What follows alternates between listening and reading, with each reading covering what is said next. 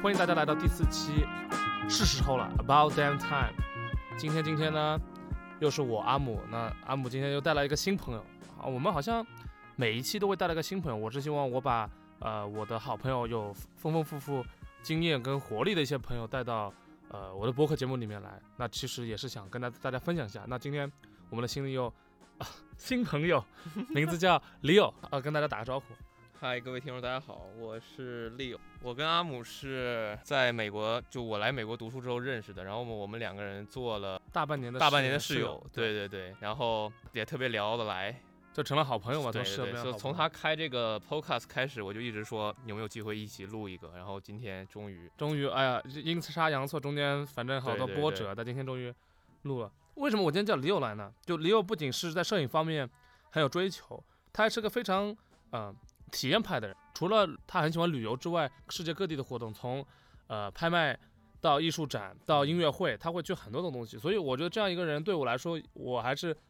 第一次碰到，我就很惊讶的，因为我自己在美国读书那么多年，很多事情我也没有经历到。他来了。跟我住的那大半年经历的事情，我感觉比我这几几年还要多，所以我想今天来跟 Leo 聊聊看啊、关于旅游这方面的一个一个话题。那我们也知道，国内确实疫情很次，大家嗯，没有办法出门，那我所以我想说聊聊旅游，啊，让大家一有个好的回回忆，第二让大家畅想，如果开解封之后大家有什么想去的地方，或者说 Leo 可以给我们一些新鲜的一些想法，可能不仅仅是说啊我想去啊东南亚、欧洲、呃北美。南美，但是有哪些地方或者说哪些观点是可以可以借鉴的吧？我觉得说好。那李友，我想知道中国之外，你你有没有数过你去过多少个国家旅游？差不多三十到四十吧，就是三十五左右吧，我大概数了一下。那绝大部分在哪儿？你知道吗？其实我就是跟别人不太一样的地方，就是我，你你像我，其实没去过英国，对我没去过韩国这种地方，对，就是很多好像大家觉得好像很容易去或者大家都会去的地方，我反而没有太去过。然后我去的这些三十多个，好像很多都算是所谓的小国，就像可能有的人根本没听过，像什么苏里南啊。然后加勒比岛上的那些小岛国呀，什么安提瓜、巴布达呀，什么圣卢西亚呀，这种地方，当然，很多主流国家我也去过，对吧？但其实我觉得我整个的出去玩的这个 experience 是一个慢慢成长的一个过程。可能最开始哦，大家有假期，小的时候或者在读书的时候，尤其在国外读书的朋友，大家都会选择去哪里哪里玩，对吧？慢慢可能什么德法意瑞啊，呃，像日日本呐、这种国家，对吧？我也最开始跟大家所有人都一样嘛，对吧？呃，就觉得旅游是一件很快乐的事情，然后嗯慢慢去了这些国家之后。就突然觉得好像哦，其实这个世界还是非常非常大的。就我并没有把它当成一个所谓的为了旅游而去旅游的那种概那种概念，就是去一些好像大家觉得对大家觉得哦好像挺好玩，我就去玩一玩。OK，嗯我我我回来就继续生活，该怎么怎么样。我渐渐觉得好像旅游其实是一种 lifestyle。嗯对，就它可以是一个人的生活方式。再加上我本来我自己喜欢摄影，然后我比较喜欢建筑，我比较喜欢文化，所以我平时会多做一些这种 research，然后我才慢慢的对好多个所谓的小国越来越了解，然后才给了我这个底气去那些国家。那你来了美国之后，就我知道你其实来美国也就一年多，一年不到呃一年吧，一年。一年。我知道你其实也跑了不不少地方，不管是美国境内还是境外。对，那我们先聊聊你来了美国之后，你去了大概多少个地方？哦，因为 base 在纽约嘛，嗯，呃，所以是东海岸，对东海岸。我其实每个月都有都都有有在计划出去，对对吧？就是远的我每个月。都在，对吧？我嗯每我每个月至少有朋友有圈有，两周，起码不在纽约。嗯，对，然后哎，这读书的好处啊，朋友们，就是可以一直出去。而且尤其是 COVID 之后嘛，嗯好多你的课都是线上，线上，或者即便线下他也会录。嗯，这样的话，你觉得中间不是很忙的，这样找一两周，比如一个月，你总有忙的时候，总有不忙的时候，对吧？嗯你可能 midterm final 的时候，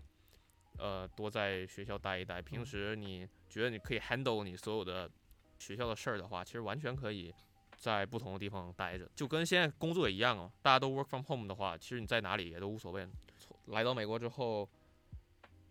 其其实去了蛮多地方，美国美国的基本东边肯定都去过了，嗯对吧？比较近的这些地方，什么呃 Boston 啊，然后 Virginia，再往下到迈阿密啊。然后我觉得最好的就是我我自己觉得美国按风景来讲，风最好的两个地方就是，也不叫两个地方吧，就两片儿吧。一个就是犹他、亚利桑那、新墨西哥黄石、公园、对到羚羊谷，科罗拉多嗯啊，黄石公园可能再往北一点。嗯黄石公园应该就我说的另一块儿，就是从黄石公园再往上，呃，那个地方就是从怀俄明，然后往上到蒙大拿，然后一直到那个加拿大边界，嗯，然后就就其实他们在那个纵向上是差不多一嗯。样的，对，但是就分南和北的两边儿，这嗯个几乎基本是两个大环线，这基本就是美国从地质从地理来讲最嗯独特的、最值得看的地方，嗯对。那我我我我有我有个问题，就是，就像你刚刚说了，你会什么呃两周就出去一次，对吧？嗯我我很想知道你的就是怎么安排这事儿。其实去个我不是很懂的地方旅游，或者说没有小红书打卡，其实或者说对我来说，或者说自然风光，我会有点害怕，万一哎呃出了点事情，万一这个地方啊今天关门了，或者说万一这地方没有想象中好玩怎么办？就是特别是小小地方，不管是城市还是小国家，就是呃你你会最早的时候有这种恐惧吗？或者说你是要怎么去准备这个事情的？嗯，其实我觉得人就是一个成长的过程。嗯，就是我最开始也对这些地方没有任何概念，然后其实也不知道就哪个时间点，可能你越看越多，你真对这个地对这些呃文化之类的或者这个风景之类的很感兴趣的时候，你其实会很主动的去搜集这些相关资料。其实我就是看到什么。我会随手就在我的 Google Map 上做标记，然嗯后分类都分得很清晰。比如说，这个是风风光类的，然后这个是餐厅，这个是酒店，嗯啊，这个是有历史意义的。这个地方看似只是一个建筑，只是一条街道，但是它发生过什么事情？就其实你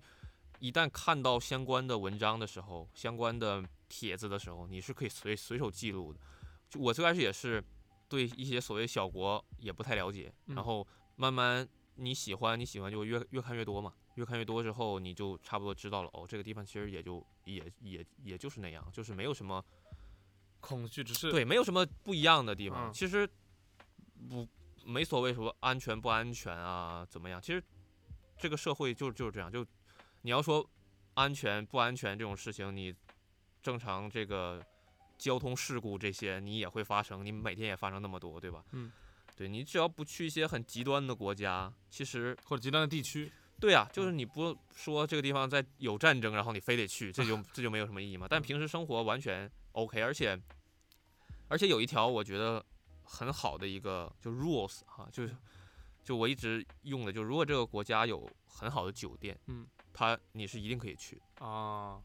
就等于是这个酒店或者这个集，他一定要酒店集团他帮 guarantee 你做了 research 了，对对，就其实有万豪的那个 level 就够了，就嗯。都不用说一定要再往上，什么贝尔蒙那些都不用那些，就其实有一个大的酒店集团能嗯选择在那里开一个酒店，他就已经帮你，它已经代表了这个地方是有安全在啊的，因为这个这点我从来没有想过，对对对其实对，其实你你像苏里南那种地方，可能你根本都没听过，对吧？嗯它也有一家万豪，嗯，起起码是万豪集团下的，嗯啊，在市中心有一家，你其实你就完全可以不用担心。啊我们就继续延续下去说。那首先，这这等于是解决了第一个顾虑，就是说这个地方呃安全是可以的，就是至少我能去，对吧？嗯那比如说像苏里南，不知道，就是以我的角度来说，我会想说，哎，我为什么不去看一些嗯，比如说世界更加世界文明更大的一个一个地方的一些风景？就是是这个事情对你来说，你会觉得说这东西也很好，但是我会希望去探索一些因为某种种种原因没有被凸显出来的地方嘛。我想知道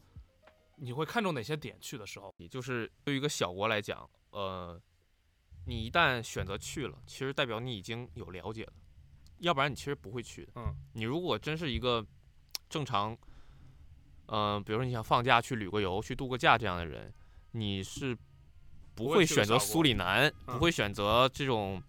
很偏僻的地方的，对吧？嗯你一旦选择了，其实已经代表了你对这个地方一定是有一点了解，所以，所以你去了之后，其实你想干嘛，完全就取决于你自己了。你想找一个向导啊，你想自己看一些你自己想看的地方啊，甚至你就是想走一走，你嗯你就是想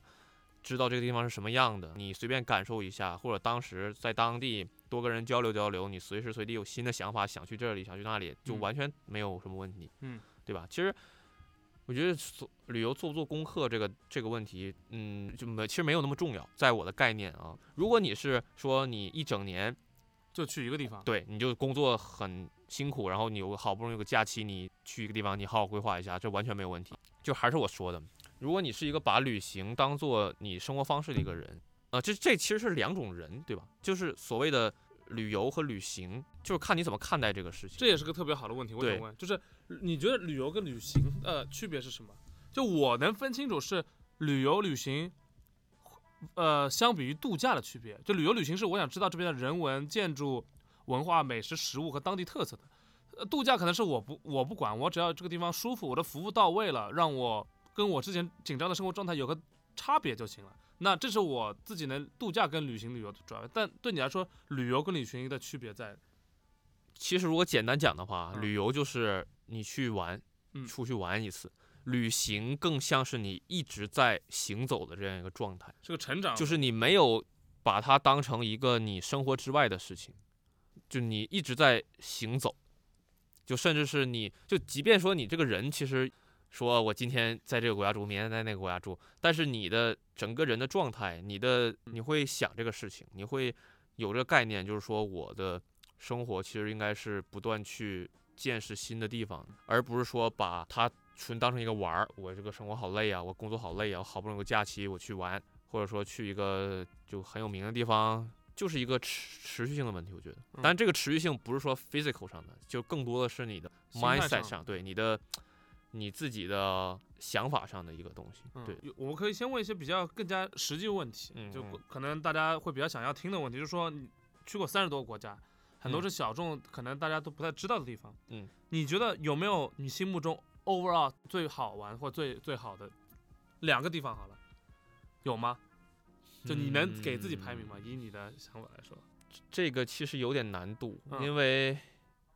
因为这个好吧，你是没法量化的，尤其是这个你一直在走的这种这这些人，你很难说哦，这个地方就一定要好很多。那我来把这个问题拆分的细一点，好吧？好，那你觉得有哪里是风自然风光最好的？给一个自然风光和一个城市风光，你觉得最好的地方，这个可以吧？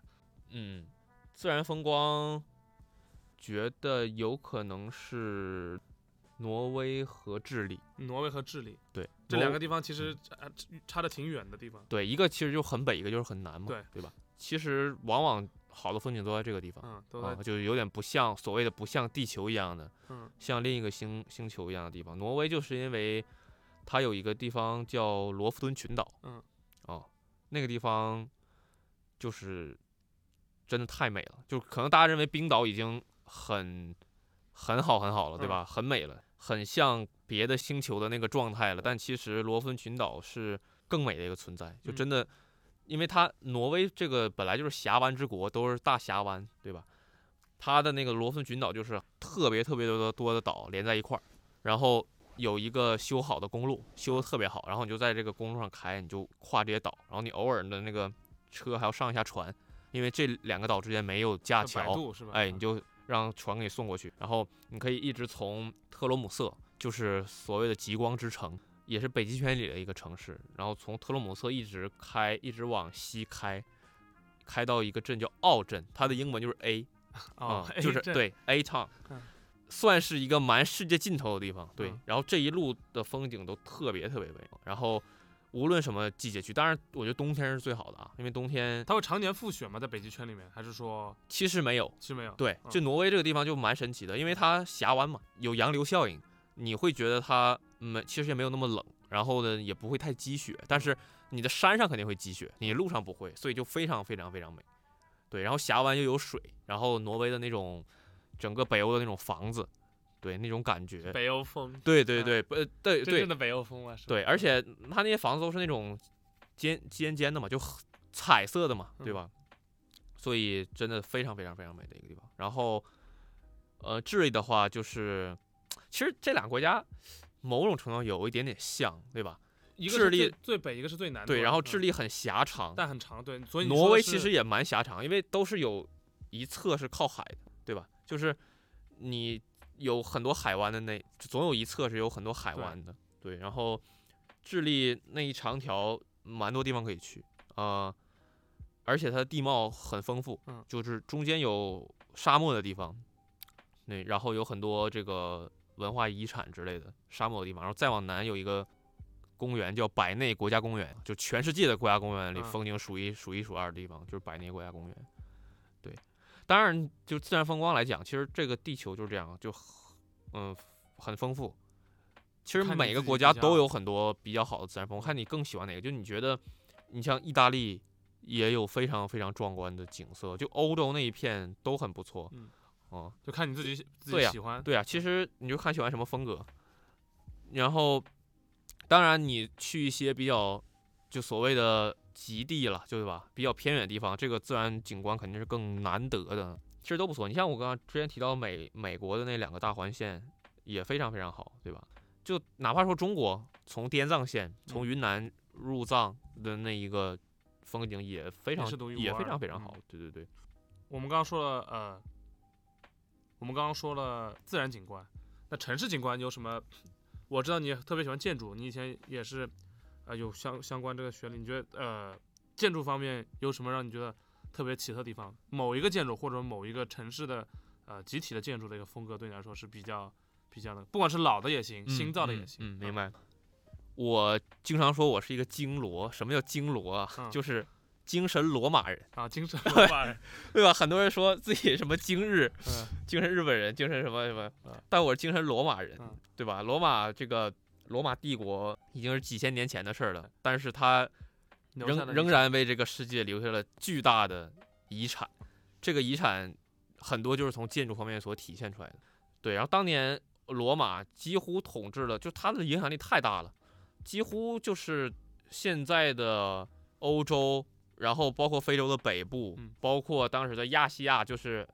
呃土耳其，土耳其，包括再往东一点的那一大片啊，几乎都是罗马。所以它的影响力是很波对及影响力很大。然后所以它留下了非常非常多的罗罗马式的建筑，就嗯古罗马的建筑，这就是我最喜欢的。嗯，对，你就说你要说讲地方的话，当时罗马的几个比较大的城市，首先罗马肯定就是现在意大利的罗马肯肯定是一个，然后呃埃及，埃及有一个亚历山大港，那个也是当时罗马很中心的一个城市，然后突尼斯也留下了好多罗马建筑，就是除了古罗马竞技场就在罗马那古罗马竞技场以外的第二大竞技场就在突尼斯。但我想知道这些你说所说的地方，确实他们受到古罗马的影响，但是他们会因为呃地质原因、文化当时的当时当地文化的原因，他们会在古罗马建筑上呃有有所改变嘛，或有所他们自己的想法嘛。嗯，不太有，不太有因为古罗马建筑就真的很伟大，嗯，非常非常伟大，就风格，其实你你一看就知道，嗯那些呃圆柱啊，那些拱形的那些东西啊，对，就最 typical 就是那个竞技场场嘛，嗯啊，差不多的那样那样式的东西，然后但现在很多都是，你看有保护特别特别好的，嗯，然后也有一些比较。残败的所谓的这个断壁残垣这种的，嗯对，但但其实都很很有感觉，包括那个伊斯坦布尔，嗯，非常非常非常重要的，呃，罗罗马帝国的中心城市嗯，对吧？对，然后土耳其其实就有蛮多的罗马的建筑啊、除了伊斯坦布尔，就太多了，就你就可以沿着那个那个海边一一直从伊斯坦布尔下来，好多个城市当时都在罗马有非常大的影响力。嗯，对。那说完了古建筑，那作为你来说，有没有对一些现代建筑你觉得特别特别好的一些城市？我知道可能这跟你去一些小国家背道而驰，因为现代建筑要建得好，可能需要大量的基建和投资。但是我你跑这些地方，或者说你有什么特别想去，你觉得有现代建筑比较好的地方吗？现在其实蛮多，因为你就看，其实这个我比较看建筑师，包括建筑事务所，对吧？你更喜欢哪个建筑师？你更喜欢哪个建筑事务所？他会在他的风格会相对比较一致。，对对对，就这个人，比如说很多人喜欢 Frank Gehry，Frank 嗯，Gehry，纽约就很多，对，然后对，然后这个 big name 的人就会全世界见很多，嗯、但整整体来讲，欧洲和美洲都不错，因为本身那些人就是在那边生活的，嗯，对吧？那下面一个也是一个比较比较相对的一个问题，你有你有觉得什么特别好吃的地方吗？呃，李勇，你们跟我分享一下你 taco 的故事吗？我知道你去墨西哥 还发生一件，我知道你特别喜欢吃那边墨西哥卷饼，是不是？对我我也蛮喜欢吃的，我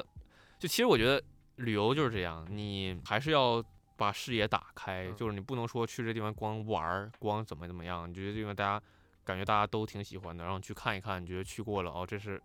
埃菲尔铁塔，这是什么什么自由自由女神，你看过了就觉得，结束了，对其实很多地方所谓的文化，对吧？就是吃喝玩乐都是都是文化，各种好吃的料理，每个国家有不同的烹饪方式嗯，这些，然后你跟我们说说你像 taco 这种吧，嗯。你在墨西哥，我当时就是为了吃很地道的 taco，嗯。我让那个司机开车，就那个那个地方其实已经挺偏远了，那个地方叫 Merida，就是在犹太根半岛，大家可能对这个半岛更熟悉的一个地方叫坎昆，嗯。啊，但其实它坎昆只是一个度假的城城市，市而且是美国人很喜欢去嘛，而现在也变成很大众的这样很商业化一个地方。但其实犹坦根半岛的核心城市就是那个 Mer Mer，就是那个 Merida，那个地方也是之前那个玛雅文明一个很核心的城市嗯，对。然后在 Merida 让司机带我们找 taco，就找了好多好多对对对，我直接让司机说，因为他跟我讲，即便是这种在一个一片很近的区域的不同的地方，可能做法都不一样。然后他带我们去找，然后找了好多好多店，有的不开门，然后有的，然后他那个很奇怪啊、墨西哥人吃饭是早饭是下午吃，早饭，什么叫早饭是下午吃？就是他们就就是比如说，如果我们吃牛奶面包或者说豆浆油条，它是下午吃。对他们下午吃早饭，他们他们说他们第一顿饭是在下午吃，那然后然后比如说两三点吃过了，这个餐厅就关了。嗯，然后你再开可能要八点多再开，就是你有种吃喝早茶那种粤式茶餐对对对对，就是他，所以我们到时候我们认为吃饭时间五六点嗯，找找不到饭店，嗯 都说是八九点开，那八九点我们要去另一个地方了，嗯我们要开到 对，然后最后好不容易找到一家做的也就是觉他觉得是很地地道道的一家，嗯嗯，而且还属于是特意给我们做，就是提前开了个门给我们做，然后确实好吃。我买了很多很多，是是什么？是它是？现场切的。切的对你比如想要，牛肉对对对，而且它有那些呃猪肝啥的，嗯就是各种就各种各样的部位。下水对，你想切啥，他就给你卷啥，嗯然后放很多他那个 source，。嗯对，然后确实很好吃，但是问题就是我当时因为买的很多，我们你买多少？买了我至少能有二十盒吧，二十盒，对它一盒有多少？一盒有两三个，五个左右吧。五个左右，对因为一百多个。因为因为我有给他们分，就是给那个当时司机。嗯对，然后还有跟我去朋友，然后还有那个，反正就是酒店的人，反正就都蛮啊酒店的人蛮蛮蛮蛮辛苦的，对对对对对对，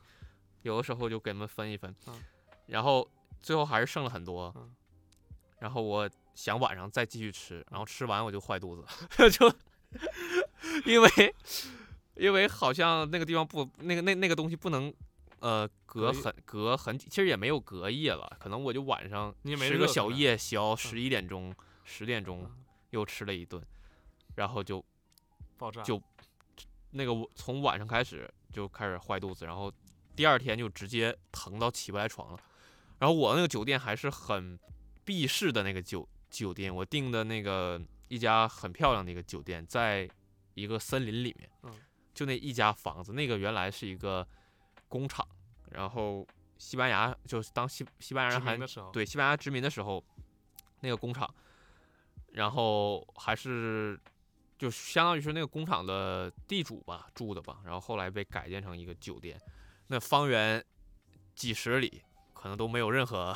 医院，嗯。可以可以处理，然后特别特别疼，然后后来那个酒店那个人都特别特别好，然后给我联系车，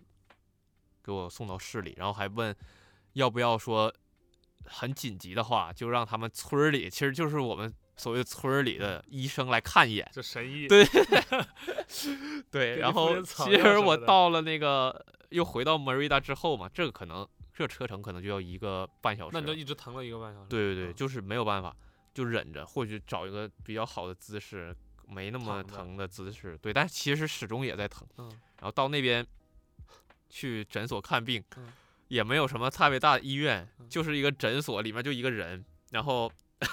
敲门进去就一对一的这种感觉，嗯。穿了个白大褂，听一听肺，听一听这儿，听一听那儿，然后就开始给我开药，说是这个胃炎嘛，嗯。啊，然后要吃抗生素，嗯。然后给我开了两种药，开完药去隔壁的药房买就好了。嗯。对，然后两种其实我也不知道什么药，然后但是说就这两种吃了就好了，就是就是抗生素的事儿，你就是有炎症，对，然后买到之后吃了两次吧，基本就就差不多就好了。对哎呀，对，那这是一个比有点有点痛苦的一个一个美味的一个经历 对，其实还蛮，其实有的时候就这种小经历，我觉得也这种也也还挺好的。对，因为这种是独一无二的经历。是的，是的，就对，但是肯定不会说就是让希望大家出什么事故啊，但是旅行难免会这样，你有身体不舒服的时候，你甚至你有时候自驾你开错了，甚至你有的时候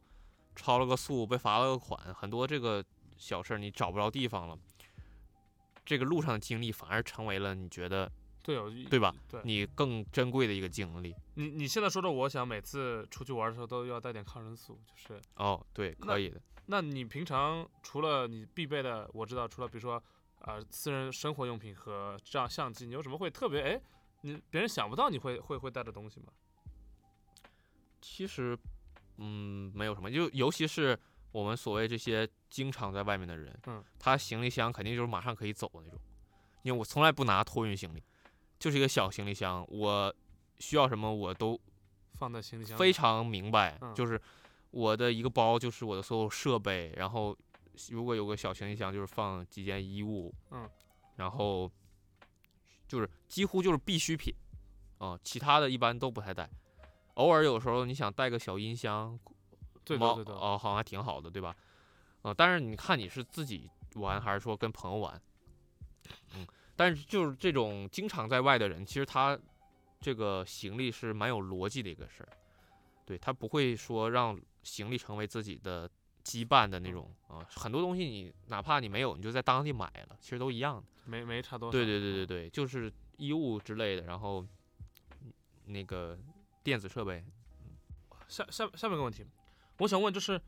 你走了那么多地方，特别是对你来说，你旅行了那么多地方，嗯这是一个成长的过程。嗯你回头看你第一次呃接触旅行，我不是说出去玩，就是说第一次你嗯觉得你嗯你旅行和到今天，你觉得你中间收获成长的就是一些点是什么？嗯，对，这个其实我就是觉得，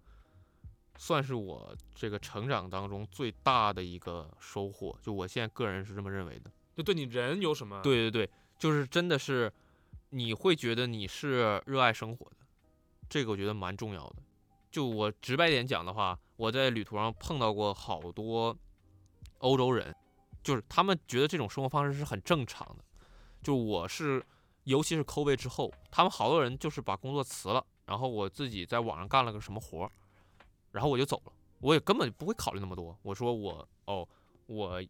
的家庭怎么办，我的工作怎么办，我怎么生活，他们好像都不太考虑，他们觉得但他们这我就是要有家庭的吗？还是说都有？都有都有。嗯嗯，我碰到过太多太多人了，我我是真觉得欧洲人好像蛮蛮有这种就这种生活方式，好像在他们这些比较发达国家看来是很正常的一件事。他不会因为你，我觉得可能中国人觉得哦，你一一直在玩啊，这是一个有点不务正业啊，嗯甚至说觉得你不是很负责呀，你每嗯天在想这些事儿啊，嗯。对你为什么不好好工作，好好这对吧？你有各种人要照顾啊，嗯，但你却一直在走，但在他们眼里，就是就你问他们为什么，他们也答不上来，就但是他们就是觉得我想去这个地方看一看啊、我从就从某一个点开始，我发现哦，这个世界原来会有原来这么大，然后我之前所看到的东西原来这么小，然后我看到之后，我觉得哦，我我好像更热爱我的生活了，我生活不再是很枯燥的，每天愁明天工作怎么办，然后什么就是人际关系怎么交往这些事情，好像我就不再考虑这这些事儿了。我嗯。真的人的状态就变了，嗯然后我越走我就越越觉得有更多地方可以去，有有更多的东西我可以见识，然后我就越开阔。好像这个人真的会变得不一样。就很多你之前很纠结的事，你不再纠结，你不会觉得它是一个什么事儿，你你不会觉得大惊小怪的哦，这这就一个特别特别小的事儿能烦你很久，或者怎么怎么样，好像就不太有不太有这种感感嗯觉。然后你又你可能更深层次的你会理解好多的所谓的国际关系。像我们总想分析这个社会的问题，那个社会问题，貌似大家都是有问题的。对，好像就是你好像并没有了解那个社会，你并不知道它是一个什么样的状态，然后你好像就在以你的视角来批来批判判它，或者说表扬它，其实都是是不比较公平的片对，都是比较片面。当你走的越多之后，好像好像就蛮能理解很多事事情了。你之前觉得不理解的事儿，你可能理解了。就为什么他们有对这样一个生活方式状态在这边？是的，是的，就是真的差的差别是非常非常大的，嗯对吧？不同的社会的不同的制度下，不同的地理位置下，我现在甚至有的觉得，有的时候觉得这个地理位置真的很关键。嗯，你像美国这块地，真的我觉得是地球上最好的一块地。之一。呃，从这个社会发展的角度来讲，你像中国、美国、中国面积是差不多的，中国真正能用作耕地的平原很少，嗯美国全是大平原，对，整个美国任何一块土地都可以发展，然后天然还有很多矿，然后你两面靠海，然后两边靠海有港口可以做贸易，然后整个大平原可以养牛、养羊、养养农作物，什么都可以养，然后气候也好，对，就不是那种在热带，对吧？一年四季很分明，然后每个州都能发展自己的东西，就真的是这个其实有的都是我觉得就是天然所决定的。你在这个地球上占了这一片地，那你那你就你就有这些资源，对吧？每个国家有自己的资源在，那你就看怎么发展。这就是文化和人文真真的就是很多，对，有的是地理决定的，有的是社会所决定的。然后你去看了，你往这个角度想了，你自己留意了，你自然而然就会，你的眼界真的会开阔很多。我嗯觉得，哦、而且你不会再纠结一些很琐琐事儿。真的，我对于我来说，我就真觉得好像生活中没有什么太需要太烦恼的事儿吧，对吧？嗯而且我也不是特别说依赖是别人，对吧？我，你像我旅游，我大部分就是自己去，对，而因为我知知道我要去干嘛，我很我是知道这个每个地方是什么东西好的，我很明确的，我买票我就去了，去了，我很享受我自己的这个过程，因为这些地方就是属于我的，别人来可能别人也不懂，他也不知道你为什么要来这个，你要你为什么要来这个破房子前面，对不对？你为什么要干这个？你为什么干那个？但是你是明确知道，对对对对对，这是一个，其实这是一个你自己的世界，我觉得这个很重要。你有一个自己的世界，你对这个世界有一个自己的看法，而且是一个很广阔的一个东西，不是很片面、很纠结的一个东西。对，然后你就自己就去了，这样的话，你就你精神上很满足，然后你不断不断走这个，你就会觉得越来越满足，然后你你又会觉得越来越匮乏，就是在这样一个变化当中嗯，，哦这，两个极端的，一次一次就是在挪威和智利当 哎中，就是对，就是你在你下一秒觉得哦，这个地方哦，原来我还有这么多不知道的事儿，我真的还有这种地方，然后然后等你去完这个地方，你又觉得哦，那下一个地方又会是什么样子，对吧？嗯哇，我今天受益匪浅，听到你说这些话，没有没有，就是还是说每个人生活方式不一样嘛，嗯，对吧？其实还是找自己的生活方式是最重要的。是我认识好多朋友，嗯、就是飞行大佬，他们每个人有自己的，就是每个人旅游有自己的喜好，对，就是有自己的特点。很多大佬他们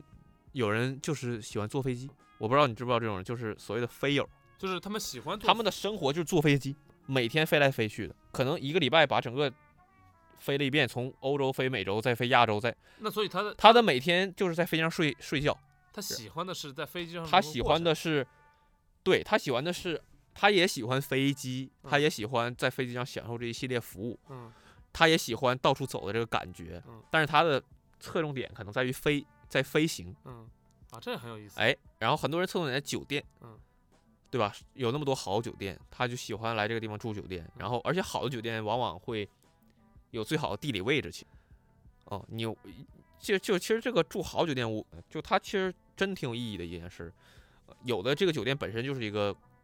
历史文物，历史文物，对对这个国家这个楼可能是之前的什么总统府改的，嗯，变成了酒店，然后有的是你直接住在了自然环境里，嗯，对吧？你像秘鲁马丘比丘，然后有一家酒店叫 Belmont，它马丘比丘唯一一家酒店就是这个酒店集集团的，你可以直接住在马丘比丘里面，这你的体验就是完完全不一样的，对吧？对，然后就有人喜欢住酒店，有人是更侧重在这个文化上，哦，他不去那些很泛滥的景点，对吧？嗯、你像去法国，他会去一些南法这些地方啊、比如说你像那个那些画家待过的地方，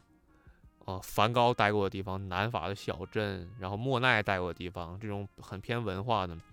然后有人就喜欢很小的地方，嗯，比如说非非洲，非洲很多 啊，苏里南，苏里南，呃，南美的一个很很离谱的一个国家，嗯嗯，然后你像很多人，非洲去什么加蓬、纳米比亚这种地方，哦、毛里塔尼亚什么，其实就是看你更喜所以就欢什么。看你找到自己的生活方式。对我觉得这个。对，千万不要说很盲目的跟随别人，因为有的人你不不你不适合这样生活。嗯有的人，我我跟你说，如果你让你连续在外面玩一个月，嗯很多人根本就累了，已嗯经受不了了，马上要回家了。嗯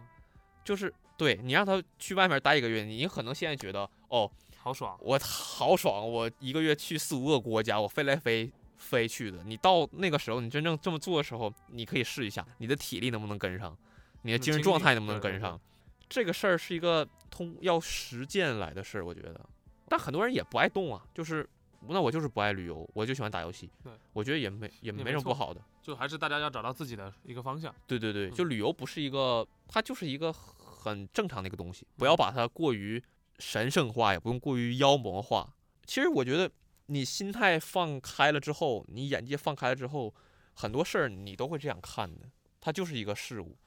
就是一个客观存存在的东西。有的人就是这样生活，有的人就是走来走去，它不存在什么鄙视链儿什么的。我觉得，哦，就是千万不要这样。我前几天读到一段话，我想嗯分享给大家嗯。他们说，有些地方觉得死亡是很痛苦的事情，他们会祭拜，会哭丧；而有的地方觉得死亡是件开心的事情，他们会跳舞唱歌，觉得灵魂去了更加快乐平静的地方。所以这个世界的活法没有对与错，所以希望大家可以找到自己内心的归宿。都。对，对，我觉得就是这样的。那最后最最后，我们还是给点干呃，给点干货，或者说利用你现在有没有在在计划你的下一个旅行？其实就有有太多了，但是我如果说几个吧，首先有一个区域叫巴尔干半岛，这个区域有很多个国家，呃，它大概的位置就是，呃，东欧，然后，呃，就我说我说一下这个国家吧，就什么斯洛文尼亚、克罗地亚、波黑、塞尔维亚，然后黑山，科索沃、黑山、北马其顿、阿尔巴尼亚，呃，希腊，就相当于是夹在意大利和土耳其中间的那一块儿半岛。但是它之前的名字叫南斯拉夫共和国，但是啊后面后面解体之后分裂成这些国家。这个国家我为什么很喜欢这些国家？首先是它历史确实很有历史嗯啊，留下了很多古迹。另外就是他留下了好多苏联时期的纪念碑，这个我觉得特别特别屌。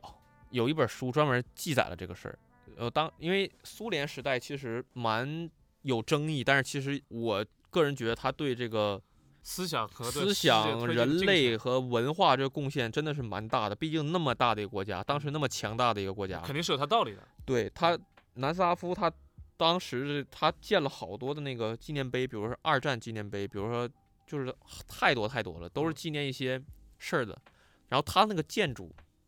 那个纪念碑做的非常非常的奇特，嗯，特别未未来主义的一个东西。六，你到时候发两张图给我，我放在可以可以，我呃我放在 show notes 里面给大家看一下。嗯对对对，就他的那个，你不会觉得这个是人能做出来的东西，哦，啊哎，就他苏联的，它的技术也到了，其实他的想象力也很丰富。他做上那个纪念碑，大大小小，我刚才说有八十多个吧，在都遍遍布在巴尔巴尔巴尔干半岛这些这些国国家，每一个都非常非常独特。好，还有我特别想去的，其实是一个线路吧，嗯啊，就是从智利、阿根廷，然后到南极，从嗯南极再坐船再到南非，非常非常绝的一个线路。对，然后现在去南极，我有朋友就是前两前两个月刚刚去，你要从阿根廷走的话，现在一般大家知道那个最难的城市乌斯怀亚嘛，从乌斯怀亚上船，然后过那个 Drake 海峡、德雷克海峡，那个风浪特别特别大，然后要坐好多天船才到南极的那个第一个岛，就南乔治亚岛，很遭罪，几乎人人都会吐，因为那个 Drake 海峡就是风浪巨大，然后开的又慢，你航行时间又长，这个是之前可能十年前大家喜欢的方式就是这样，也没有别的方法。但现在好像很多人都从那个智利有个地方叫 Punta，从那个地方可以直接坐飞机飞到南极的一个机场，那就方便很。多，对舒服，然后再从那个地方开始再坐船，到南非，没没没，从那个地方坐船转南极，因为南极很大，你去南极圈儿、南极半岛、南极点，这都是很远很远的。你在地图上，因为我们地图只到那个就是展展开的嘛。但是你嗯变成球体之后，南极是自己在顶点上一个很大很大，不在在底部的一个很大一片嘛，嗯所以其实很远的。就南极自己，你从南极的这个岛到那个岛都很远的。从那个智利飞到一个点之后开始坐船，有一些很多公司了有这种船，然后嗯，比如说十五天会停靠哪些哪些点，然后最深的可能这个船能到个六十多度，对，这就很深入了，就是南肯定是南极圈内了。对，这样的话，你无论是你这个身体上还是精力上、时间上都都会好很多。对，然后就相当于你避过了德德雷克海峡的那一段儿，然后你直接飞到南极大陆，从南极大陆再更深入的，坐船来去各个点，然后看完之后又回到那儿嘛，然后回到那儿之后，你可以再飞回去，你也可以选择再去乌斯怀亚，再坐船往南飞走。对，这个这个就是另一条线路，其实非常非常，这个线路真的很很绝的地方就是。大西洋，大家认为其实是没有什么地方可以停的，对吧？你想这这一路，你没听说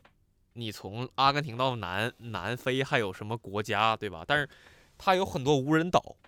而且这些岛是属于一些国家，比如英属的岛，然后法属的岛、西班牙属的岛，这些岛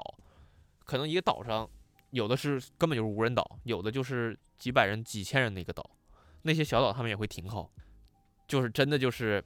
nowhere。但是它非常那个地方就是 nowhere，、嗯对，就是可能去过的人都没有几个这样的，对吧？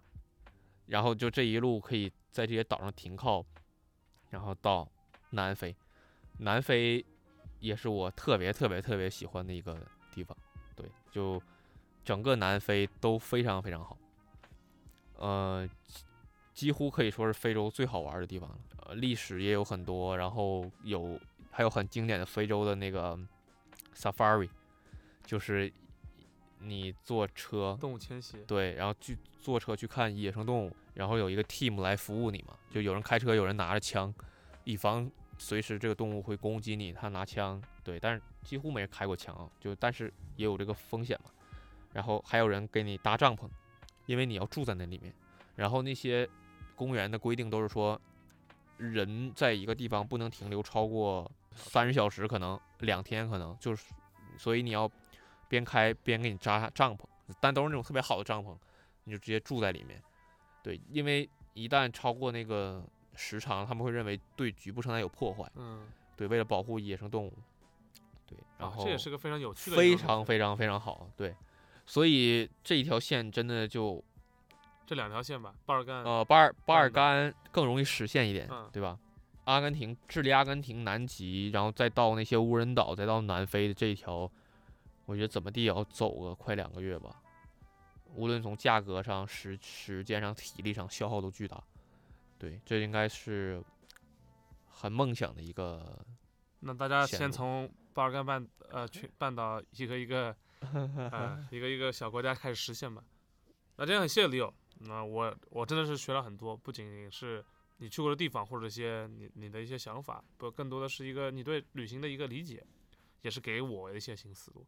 那我也希望在疫情中的大家，呃，能早日解封，然后有时间的时候也不要呃太过于纠结的事情。对，生活确实也很繁琐，很繁重。但是可能多出去走走，你会对生活有些别的看法。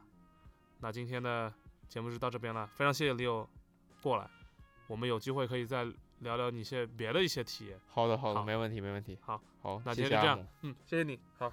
那现在这样了，拜拜，拜拜。